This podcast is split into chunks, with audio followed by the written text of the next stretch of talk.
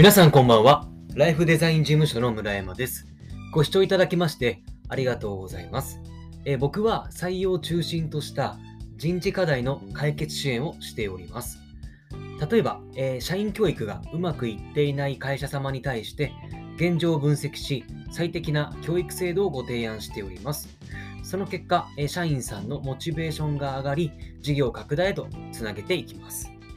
このチャンネルでは、えー社員さんの働きやすい職場を作り、会社業績をアップさせるをコンセプトに、様々な人事課題を解決できるヒントをお届けしております。えー人事に関することを、えー解決したい人はもちろん、これから人事について学びたい人もぜひ聞いていただきたいです。はい。えーっと、今日はですね、9割の会社が見落としている採用課題パート2ということでお届けします。9割の会社がえ見落としている採用課題のパート2です。えー先日、えパート1お届けしてまいりました。で、今回パート2ということでお伝えをします。えっ、と、採用活動をうまくいっているよって会社は少ないと思います。ほとんどの会社で苦戦をしている。まあ、もう少子高齢化でね、そもそもの労働人口も減ってきておりますし、えーその反対に、まあ、会社の数っていうのは、まあ、減っていない。むしろ増えているのかなっていうところ。まあ、あとは、うんと、会社の数は、まあ、増えて、ごめんなさい、失礼しました。労働人口減っているのに、あと働き方も多様化しているので、まあ、要は個人で稼ぐっていうね、いろんなこう SNS とか使って稼ぐっていうこともできてしまう時代でありますから、という中で、こう採用をうまくいってるっていうところは、なかなか少ないんではないかと。という中で、今から僕がお伝えすることを伝伝えていただけることによって、えー他社には、えー負けない採用力を身につけることができるという、そんな内容でございます。はい。で、えーっと、最初に結論をお伝えします。えー見落としている採用課題なんですけど、こちらはカスタマージャーニーです。カスタマージャーニー。えっと、これ、和訳すると、えーっと、顧客の体験、経験ということで、あの、えーっと、こちらは、マーケティング用語になります。はい。で、マーケティングって、えーっと、集客して、で、えーっと、まあ、お店の中見てもらって、まあ、購買買ってもらう。で、それがリピートしてもらうっていう、この一連の流れがあると思うんですけど、これって採用活動と全く一緒なんですよね。いわゆる採用広報をして、それを見ていただいて、興味を持った方が応募していただいて、で、面接っていうところを通して、えーっと、求職者が、あ、この会社にぜひ入りたいと思っていただいて、それで入社をするということ。こちらが、本当にまさしく、えーっと、一般的な僕らがお店で何か物を買う、EC サイトで物を買うというのと全く同じなんですよ。なので、このマーケティング用語ではあるんですけれども、このカスタマージャーニーというのですね、採用活動に取り組んでいただける企業の方が確実に、え採用はしやすくなっております。はい。で、これじゃあ具体的に何なのかっていうのを説明していきますね。えーっとですね、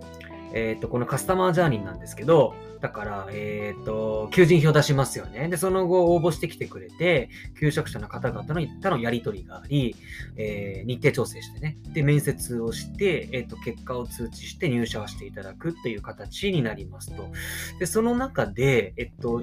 採用活動を始めるときに、もう、これはですね、えー御社の採用活動を一回もう俯瞰的に見て、もう可視化まず、あの、紙かなんかに書いていただきます。応募段階から入社までの各フローを紙に書いていただいて、その時に求職者がどんな体験をしてとか、どんな印象を持ってもらって、で、会社に対して、どのよ、何を思っていただけるかっていうのを、その求職者心理を、えーに寄り添って、どんな体験をしていただくかっていうのをですね、計画立ててもらいたいんですよね。で、じゃあそれぞれの工程で何ができるかっていうのを説明していきますね。まず最初に、えーっと、募集の段階です。いわゆる求人票を出すっていう段階で、えー求職者が御社の求人票を見るということです。この求人票っていうのは、一般的な、えーっと、求人、えサイトでも、求人サイトもそうですし、人材紹介会社に出している、えーっと、求人票もそうです。あとは、えーっと、コンビニとかに置いてあるような、えー求人雑誌もそうですし、えっ、と、御社のホームページもそうですし、いろんなところ、求職者の一番初めの接点となるところ、そして応募するまでにいろんな SNS とかを見ると思いますけれども、そんなところです。で、そこで何ができるかというと、2つあって、まず明るい雰囲気の、えー、会社っていうところを出すってことです。これは応募を流す材料になって、えー、っと、要は、写真によってその会社の印象をガラッと変えます。なので、例えば社員さんの集合写真で笑顔で撮ったような写真とかあると思うんですけど、そういった雰囲気の良さそうだなっていう、まあなんかやっぱいいじゃないですか、良さそうな会社に行く方が。っていうのが、まず、えー、載せてもらいたいと。あとはターゲットのメリット提示ということで、応募を流す情報を記載しましょうということです。例えば、ターゲットが御社で働くメリット、働き方とか、裁量を持って働けるとか、将来像、こんな力が身につけられるとか、あとワークライフバランスっていうところもそうですし、えーと、入社してどうやって仕事を覚えていくかっていうところもそうですけど、求職者が欲しそうな情報を記載しましょうっていう、そんなことです。はい。で、次が応募段階なんですけど、応募をしました。応募すると、その後書類選考通過とか、えー、不採用とかっていろいろ通知が来ると思うんですけど、まずはですね、求職者も、やはりその会社がどんな会社か、興味を持って応募してくるものの、不安な気持ちっていうのがあるんですよね。ですので、お礼のメッセージを送りましょう。応募していただいてありがとうございますって言って送ります。で、飲食店に来店された時もですね、いらっしゃいませってお伝えするじゃないですか。それと全く一緒で、応募いただきましてありがとうございましたと。で、求人媒体によっては、あの自動返信でメッセージを送ることも可能ですので、えー、とまずは一言、簡単で構いませんので、ありがとうございますという丁寧な言葉を送ります。そう受け取った側と側としてはすごく嬉しいですよ。あ、なんかわざわざ送ってきてくれたなとか、丁寧な会社だなって、そんだけでも会社に対する印象違いますので。はい。で、あと次は、即列の合格通知ですね。えっ、ー、と、処理選考で通過だった場合は、即列で返事をしましょう。即。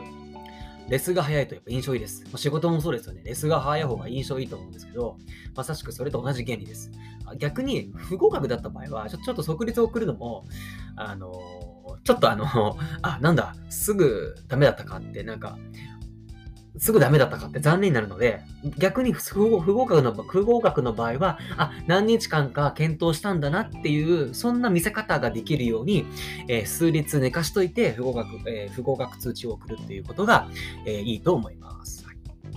で次に、えっと、書類選考合格の場合ですね。合格の場合は、えー、っとですね、先ほどの即レスっていうことと、あと、行為を表すっていうことがすごく重要です。書類選考通過の場合は、ぜひお会いしたいですとかって、次回お会いできるのを楽しみ、あの面接でお話できるのを楽しみにしてますとか、そういったようなことをぜひ一言加えましょう。で、これ偏方性の法則ってあるんですけど、人は好意を持たれると相手に好意を持つっていう、そんな、えー、傾向がありますので、えー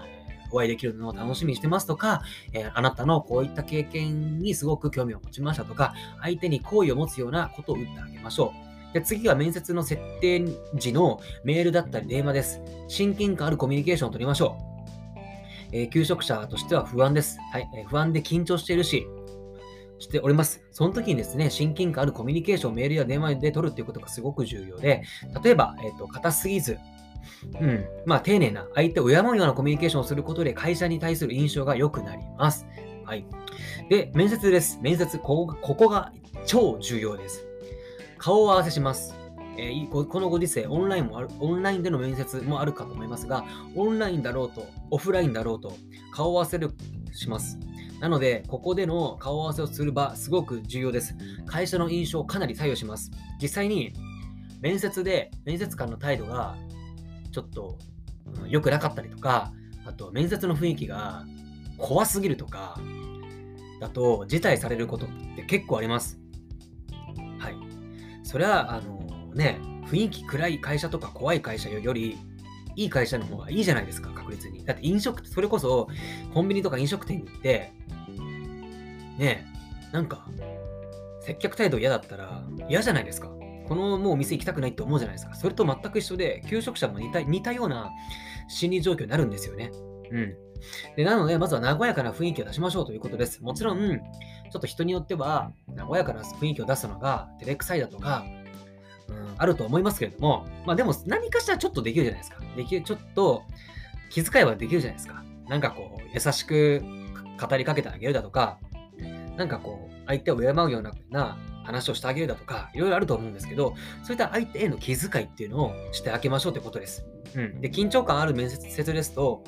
怖い印象を持たれて入社意欲はさ上がりづらいですので、ぜひ和やかな雰囲気をしてあげましょう。あとは話を傾聴し、肯定してあげます。自分をちゃんと見てくれている、受け受け入れてくれるって実感があると会社のファンになりやすいです。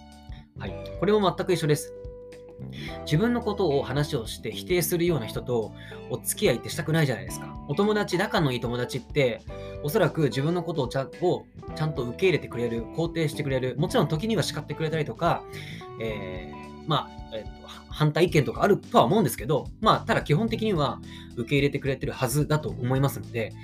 まず相手を傾聴、話を傾聴し、肯定するということ、あとは働いた時のイメージを話すということです。うん。実際に、えー、じゃあ、〇〇さんがうちに入った時はこんな仕事できるよとかこういう風になっていくよっていうことを話してあげましょう。えっ、ー、と実は自分の話仕事仕事をしている姿をどれだけ入社できるかによって入社の意欲って変わります。それこそ求人票を見ただけだとやっぱ分かりませんよどうしても。あのなんとなくは分かるかもしれないけどなんとなく分かっているのとすごくイメージできているのとでは全然違います。えっ、ー、とこれも全くあの僕らの購買意欲と一緒で、